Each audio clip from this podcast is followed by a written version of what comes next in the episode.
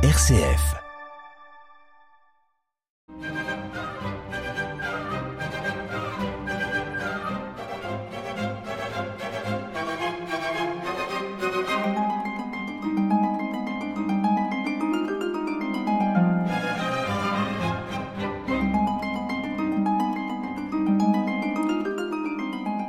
Chers auditeurs, la dernière fois, nous avons évoqué la visite qu'a faite le général de Gaulle à Rouen en octobre 1944.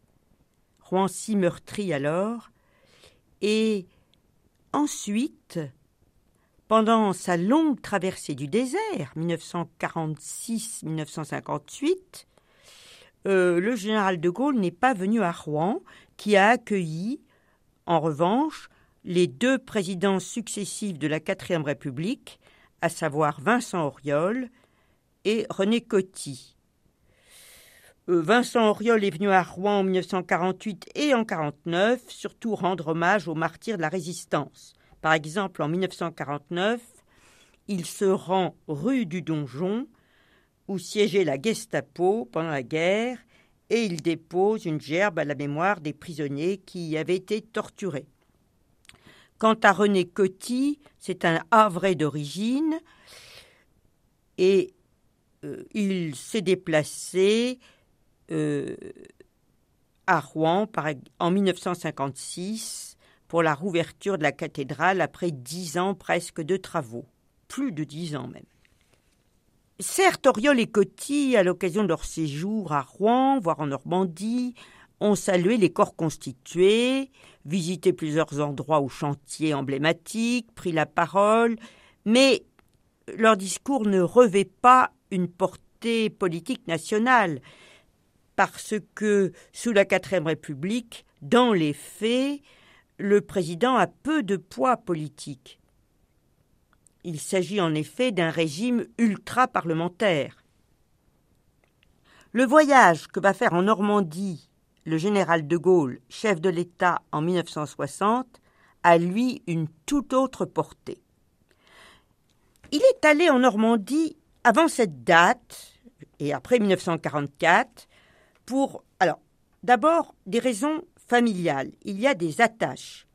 À Sainte-Adresse, il y a sa sœur, tout près du Havre donc, et son père.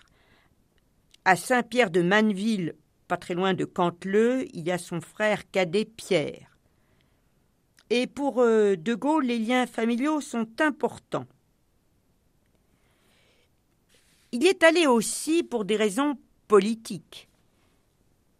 En juin 46, espérant sans doute à cette date son retour prochain sur la scène politique, il euh, revient à Bayeux il n'est plus chef de gouvernement depuis janvier 46, parce qu'il est en désaccord avec l'Assemblée à propos des futures institutions.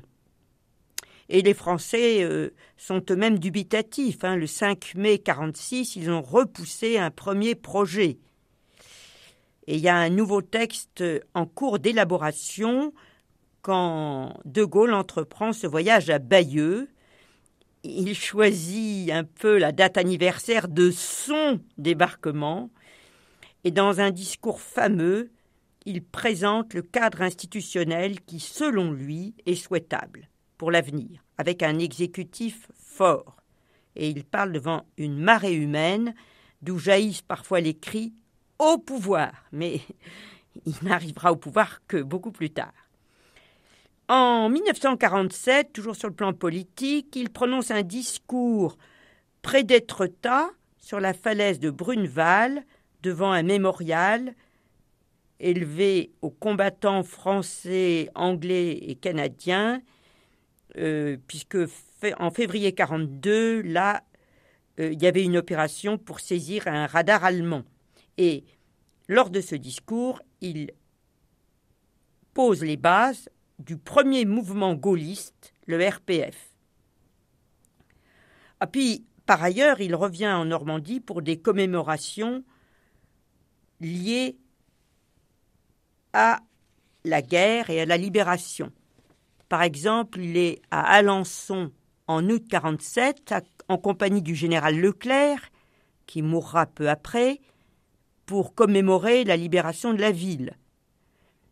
Euh, en 1951, il est à Cherbourg pour inaugurer un monument à la mémoire des marins du Surcouf, donc c'était un sous-marin en fait, ayant servi dans les forces françaises libres, c'est-à-dire euh, les armées ralliées à la France libre sous l'égide du général de Gaulle pendant la guerre. Et en 1952, il revient dans une des villes de son cœur, Bayeux, pour inaugurer un monument, euh, un bas-relief, où on le voit ovationné lors euh, de sa venue en 1944. C'est un des très rares monuments en France qui représente De Gaulle, alors que tant de lieux publics portent son nom.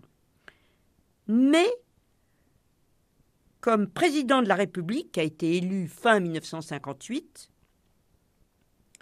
il ne fera qu'un grand voyage en Normandie. Du 6 au 10 juillet 1960. Cinq jours. Il fera 1000 kilomètres et s'arrêtera dans 150 communes environ, dont certaines toutes petites.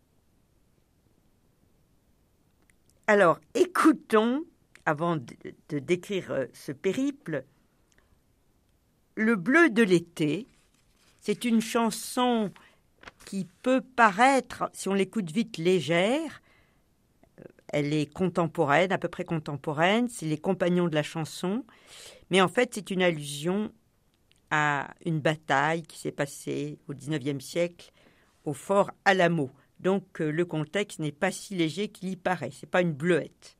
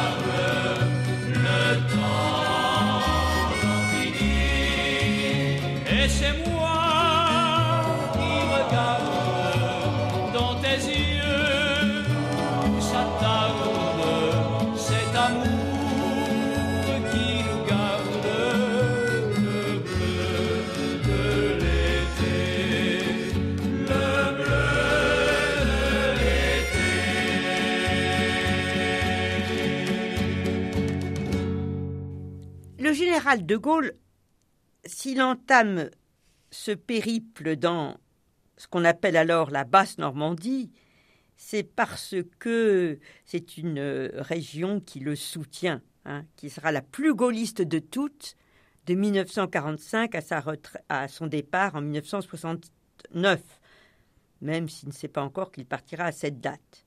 Ça a été la plus gaulliste des régions françaises. À la première journée, il est à Cherbourg, la deuxième à Coutances, Avranches, Alençon, la troisième dans le Calvados, à Bayeux encore, Caen bien sûr, la quatrième journée est réservée à l'heure, Évreux notamment, et puis à la fin de, du 9 juillet, il arrive à Rouen. Et entouré comme de ministres euh, Robert Buron, ministre des Transports, Pierre Sudreau, ministre de la Construction. Il est accueilli par le maire Bernard Tissot. Alors, Bernard Tissot n'est pas gaulliste et Rouen, contrairement à Rouen, la Haute-Normandie, mais surtout la Seine maritime, n'est pas une terre gaulliste. Elle n'aura aucun maire de cette appartenance, et on peut même rappeler qu'un peu plus tard, Jean Le Canuet, pas encore maire, mais qui le sera à partir de 1968, en 1965, se présentera contre De Gaulle au présidentiel. Ça ne veut pas dire que Bernard Tissot accueille mal le général de Gaulle, mais les foules sont chaleureuses, pas autant qu'en Basse-Normandie, tout de même, l'accueil est bon. Et ce que fait d'abord le général, c'est visiter le port en vedette. Il est accompagné notamment d'un personnage très important en ce qui concerne euh, la chambre de commerce, c'est Georges Lanfry, un responsable important du bâtiment et président de la région économique. Et puis en debout, en voiture découverte, il remonte la rue Jeanne d'Arc et la rue Thiers. Et il arrive sur la place portant son nom, la place de l'hôtel de ville, autrement dit. Il rappelle dans un discours sa venue en 1944. Et il rappelle donc que Rouen était alors couvert de décombres. Il ajoute je cite, hein, Quand j'eus l'honneur d'y venir et que la situation paraissait irréparable, j'en évalue maintenant davantage le travail accompli, l'effort magnifique. Eh bien, voilà maintenant Rouen tiré des décombres, Rouen vivante, Rouen ardente, en plein travail et en pleine expansion. Alors un autre point fort de son discours, c'est la paix en Algérie, parce qu'on est en cours de combat, mais en même temps, dans un discours de septembre 1959, donc un peu antérieur, le général chef de l'État s'est engagé à laisser les Algériens déterminer leur avenir. Il a employé ce terme fort d'autodétermination. Et euh, dans ce discours, il dit, je le cite encore, La paix en Algérie sera tôt ou tard établie.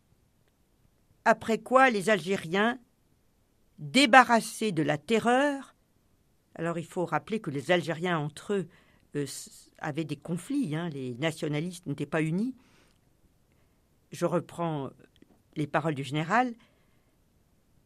Et j'espère des fanatismes reprendront contact les uns avec les autres.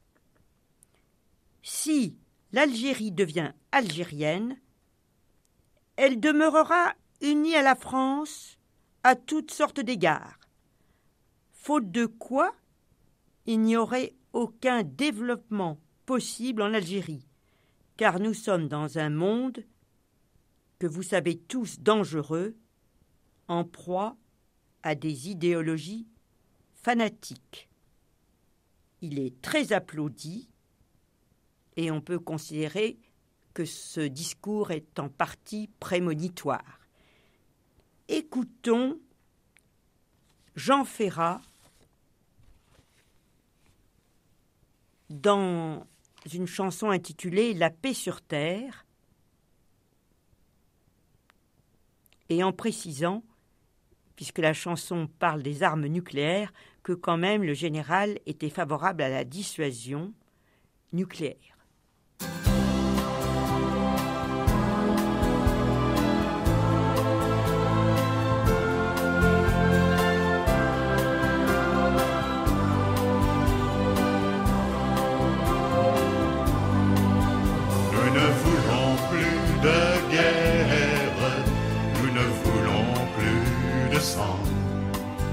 Halte aux armes nucléaires, halte à la course au néant, devant tous les peuples frères qui s'emporteront garants.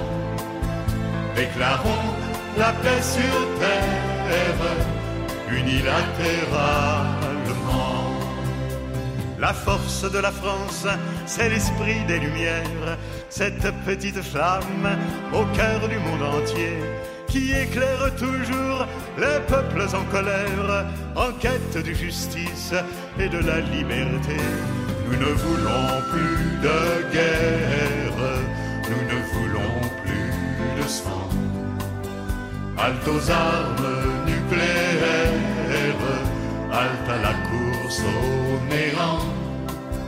Devant tous les peuples frères qui s'emporteront garants, déclarons la paix sur terre unilatéralement. Parce qu'ils ont un jour atteint l'universel dans ce qu'ils ont écrit, cherché, sculpté ou peint. La force de la France, c'est Cézanne et Ravel, c'est Voltaire et Pasteur, c'est Verlaine et Rodin. Nous ne voulons plus de guerre, nous ne voulons plus de sang.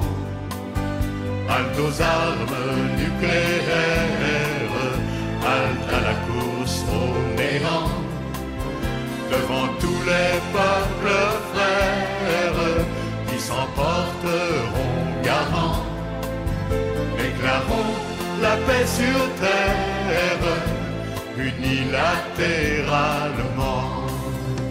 La force de la France, elle est dans ses poètes qui taillent l'avenir au mois de mai des mots couvrez leurs yeux de cendre, tranchez leurs gorges ouvertes, vous n'étoufferez pas le chant du renouveau. Nous ne voulons plus de guerre,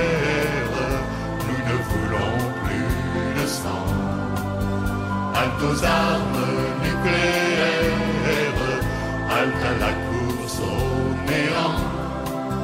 Devant tous les peuples frères qui s'emporteront garants, déclarons la paix sur terre unilatéralement. La force de la France, elle sera immense, défiant à jamais et l'espace et le temps.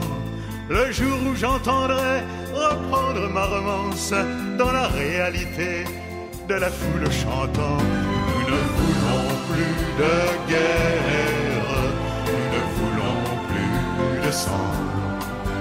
Halte aux armes nucléaires, halte à la course au néant.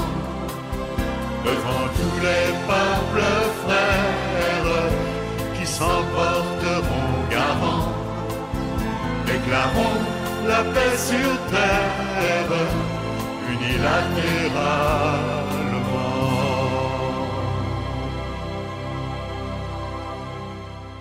Lors de son passage à Rouen, le général euh, rencontre aussi des maires.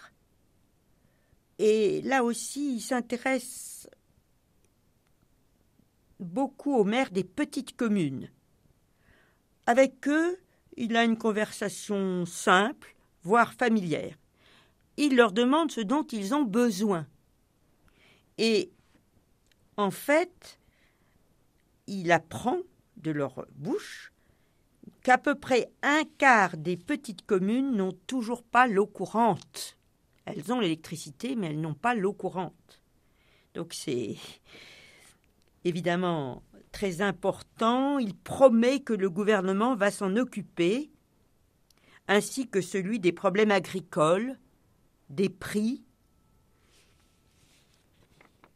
Il évoque le marché commun parce que la France a signé en 1957, avant son arrivée au pouvoir, le traité de Rome, et la première politique agricole commune commence à être discutée. Euh, elle sera mise en place à partir de 1962. Alors il loge là encore chez le préfet, qui s'appelle Pierre Chaussade, un préfet longue durée, 1959-1967, qui est gaulliste. Mais, mais, c'est un haut fonctionnaire, donc il a le devoir de réserve. Et après ce, cette venue à Rouen, il revient à Paris et il ne retournera plus guère en Normandie. Il y reviendra pour des événements comme ponctuels. Il y va en novembre 1962 pour les obsèques de René Coty, son prédécesseur. Le Havre et lui rend un hommage appuyé. Et puis, il reviendra en mars 1967, mais pas à Rouen, à Cherbourg, assister au lancement du premier sous-marin nucléaire, le redoutable. Il appuie sur le bouton du lancement, ne prononce que quelques mots, mais il est très satisfait parce que pour lui, c'est une garantie d'indépendance de la France. Alors donc, je le répète, c'est un peu en décalage avec euh, la chanson que nous avons écoutée de Jean Ferrat, mais si vous avez bien entendu, Jean Ferrat parle aussi des valeurs de la France, des peuples frères, du fait qu'elle a atteint l'universel et que sa vraie force sont ses artistes, ses écrivains et notamment ses poètes. Une prochaine fois, chers auditeurs, mais après une pause, nous réaborderons des thèmes politiques et en particulier si euh, on reste un petit peu dans cette veine des visites de chefs d'État, nous évoquerons la visite de Valéry Giscard d'Estaing en mai 1979, mais dans un tout autre contexte, celui de l'inauguration de la place du Vieux Marché rénovée avec euh, l'église si originale due à Louis Arech. Je vous souhaite une excellente semaine.